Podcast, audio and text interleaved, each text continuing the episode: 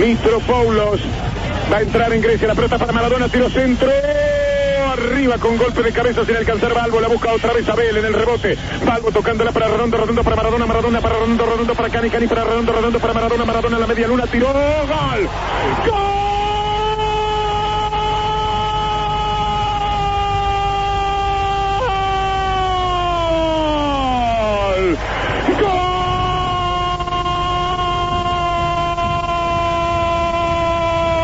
Argentino maravilloso remate al ángulo superior derecho como fin de una jugada fantástica del equipo argentino, una sucesión de toques. No se sabía dónde estaba la pelota, parecía en un flipper, pero toda la maquinita parecía azul.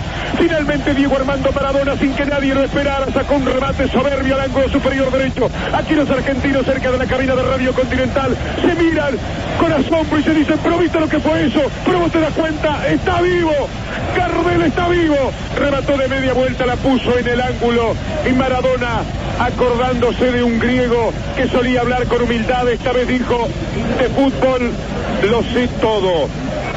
Y aquí apareció el Diego Armando Maradona que esperábamos. Hace tres minutos que se puso en funcionamiento. Se prendió Maradona. Se apagó para toda la tarde Grecia. Argentina 3. Grecia 0. Maradona se puso de perfil griego al arco al girar. Sacó un zurdazo inolvidable.